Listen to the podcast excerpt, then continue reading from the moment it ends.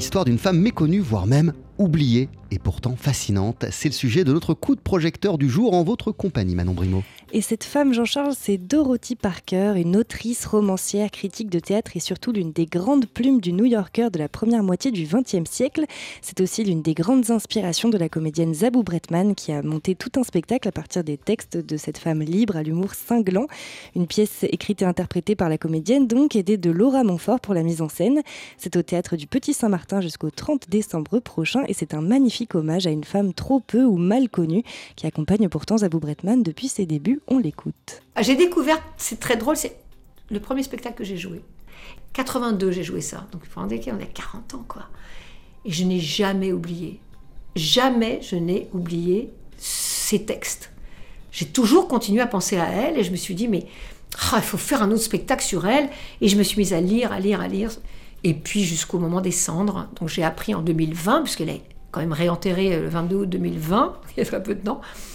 J'ai appris l'histoire folle des cendres de Dorothy Parker, qui est. Enfin, c'est une histoire de dingue quand même, cette histoire-là. Une histoire de dingue qu'on ne va pas vous dévoiler ici. Et non, pour ça, il faudra aller voir le spectacle, d'autant que l'histoire la plus folle et la plus passionnante reste bien celle de Dorothy Parker.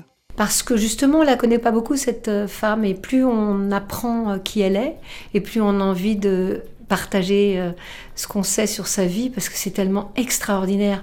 Parfois, elle est connue uniquement donc pour son côté cynique, vieille alcoolique cynique, mais je trouve que il y a plus que ça. Cette partie-là d'elle qui lègue tout à Martin Luther King, qui, enfin, qui va contre les conventions en permanence, parce que profondément, elle a un, un sens de la morale profond, alors qu'on pourrait dire qu'elle est amorale parce qu'elle fait plein de conneries.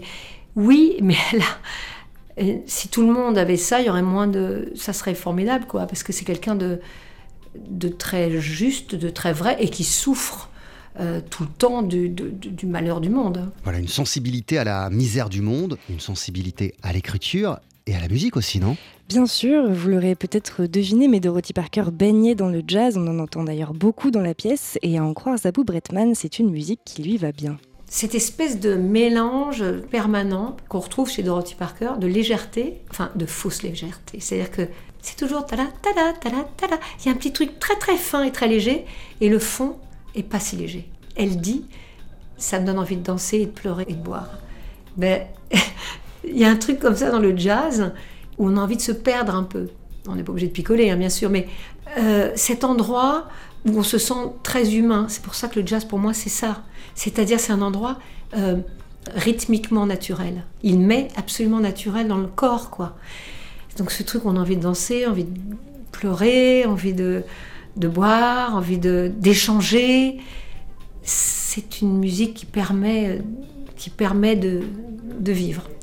Une musique qui permet de vivre et croyez-moi la pièce aussi, Dorothy, écrite et interprétée par Zabou Bretman, c'est jusqu'au 30 décembre au théâtre du Petit Saint-Martin et c'est un spectacle TSF Jazz. Merci beaucoup Manon, on poursuit sur TSF Jazz avec Julie London, voici Watermelon Man.